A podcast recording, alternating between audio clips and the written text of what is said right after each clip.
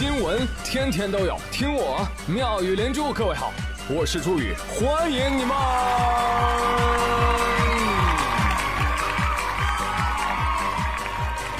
谢谢谢谢谢谢各位的收听啦！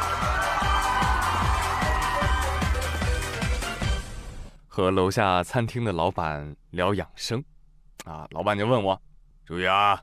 你知道你这些年长期不吃早餐有什么影响吗？啊，这能有什么影响啊？影响我们的生意啊！哦，我还以为我脑子会变蠢呢，但是我后来想了想，啊，你看人家水母没脑子都活了六亿五千多年，那咱还怕个什么劲儿呢？是不是？不过后来我看到一个新闻。事关人类生存危机，我觉得我不应该瞒着大家了。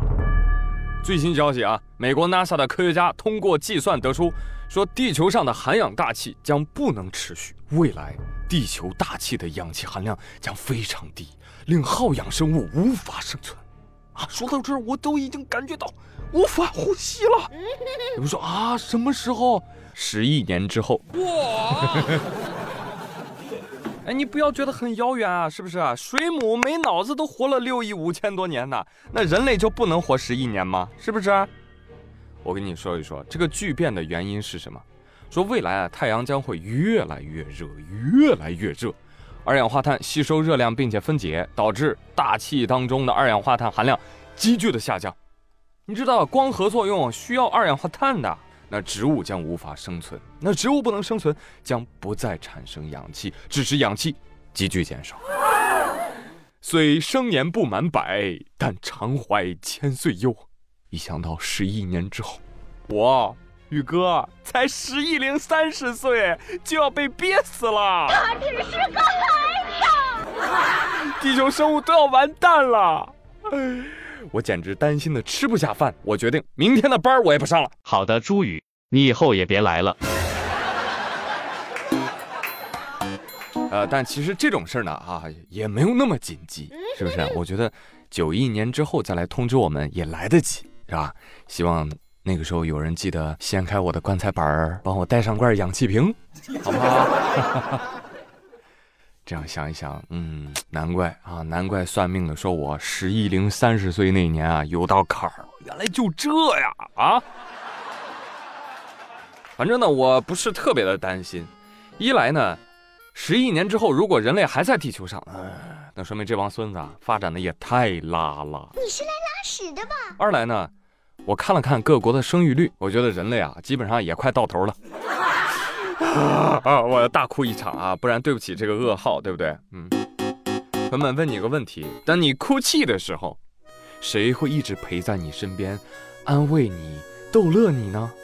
你不说我爸妈不，他们只会笑话你。你 多大人了还哭鼻子？你不说我对象不，就是他们让你哭的。这个答案呢，很有可能就是你的狗。十一月二十二号，贵州贵阳一男子深夜回家崩溃大哭。哎，但是暖心的金毛观察到主人的情绪之后，立即上前把头靠在了主人的身上，哎，安慰主人。随后，主人抱着这个金毛哭了很久很久啊。网友们都很感动，都说了，这狗狗的陪伴啊是最温暖的。这也可能就是在外漂泊的年轻人养宠物的意义吧。他们其实就是在家等候自己的家人呐。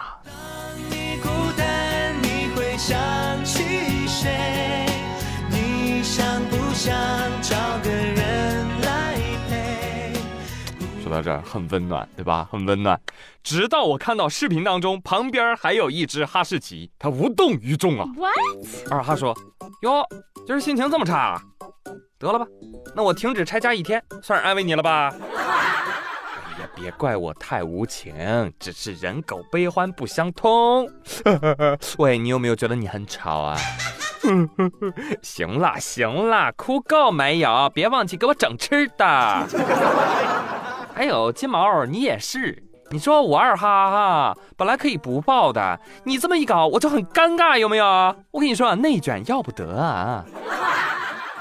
还有你们人类啊，真的是很奇怪啊！有吃有喝，居然还会不开心。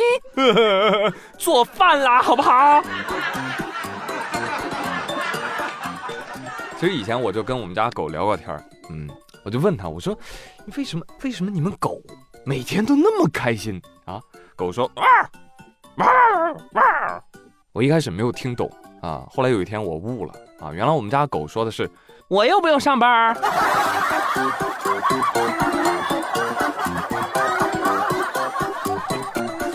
再次提醒大家啊，不是所有的狗都是好东西，好吗？十一月十九号，内蒙古大学南校区有一只狗，在中午的时候叼走了学生的外卖，然后在叼走的过程当中被学生给拍下了视频。哎呦，你看那小狗，那尾巴摇的哦，那叫一个欢呐！狗说：“哎，怎么了？师兄在这很多年了，吃你们一个外卖怎么了？” 希望大家不要骂他。可能狗狗以为这就是自助餐呢，饿了就可以拿一份的。有道理。后来门口保安看到了之后，就拦下了外卖啊。狗狗也很配合，没有护食儿啊。看那个样子，我觉得狗子好像想说，拦我干啥？啥玩意儿？你也想要？行吧，你想要的给你，我再拿一份，那边有的是。嘿嘿嘿，这还要感谢大自然的馈赠。事后呢，也有同学在学校的网络上发帖啊，提醒失主去东门快取回外卖吧啊！所以这个新闻我们可以总结一下：偷外卖的都是狗，对不对，朋友们？有没有被偷过？可以留言啊。话说啊，这狗会拆家啊，但是拆家的不一定是狗啊。贵阳有一网友发文称，有一天啊。我正在卧室里睡觉呢，我突然听见客厅里好像有声音，咣当哗啦，嗡嗡嗡！我以为是我们家猫狗在打闹呢，我就气哼哼走到客厅，我正准备揍狗呢，哎，回头我就瞅见厨房里有只大猴子！我的妈，太夸张了吧！说时迟那时快，我是马上冲过去关上了厨房门，不然我一定会被这只猴子揍一顿的，因为它好凶的，你知道吗？但是我们家厨房推拉门没有锁，关不死。猴子特别凶，一直拳打脚踢，用力拉门。开玩笑，本姑娘饭也不是白吃的，好吗？我就用力抵住了，并且报了警。我还请了隔壁大哥过来帮忙。真的，我当时太害怕了，你知道吗？他拉门拉了有十多分钟啊，最后他放弃了。然后就在我家厨房和阳台接着打砸抢。警察一来，猴子就抱着外露的管道唰滑下去了。走了，手里还握着我给狗子买的小玩具，拜拜！臭不要脸！后来物业联系我了，说下次联系他们，他们有专业的赶猴子的工具。我说好，哎，但是我又很好奇，我就问了一下，是什么专业的赶猴子工具啊？物业说啊，我们有个小哥哥打弹弓特别的准，啪，他就是万中无一的绝世高手。吓死我了！我还以为小哥哥会念紧箍咒呢啊！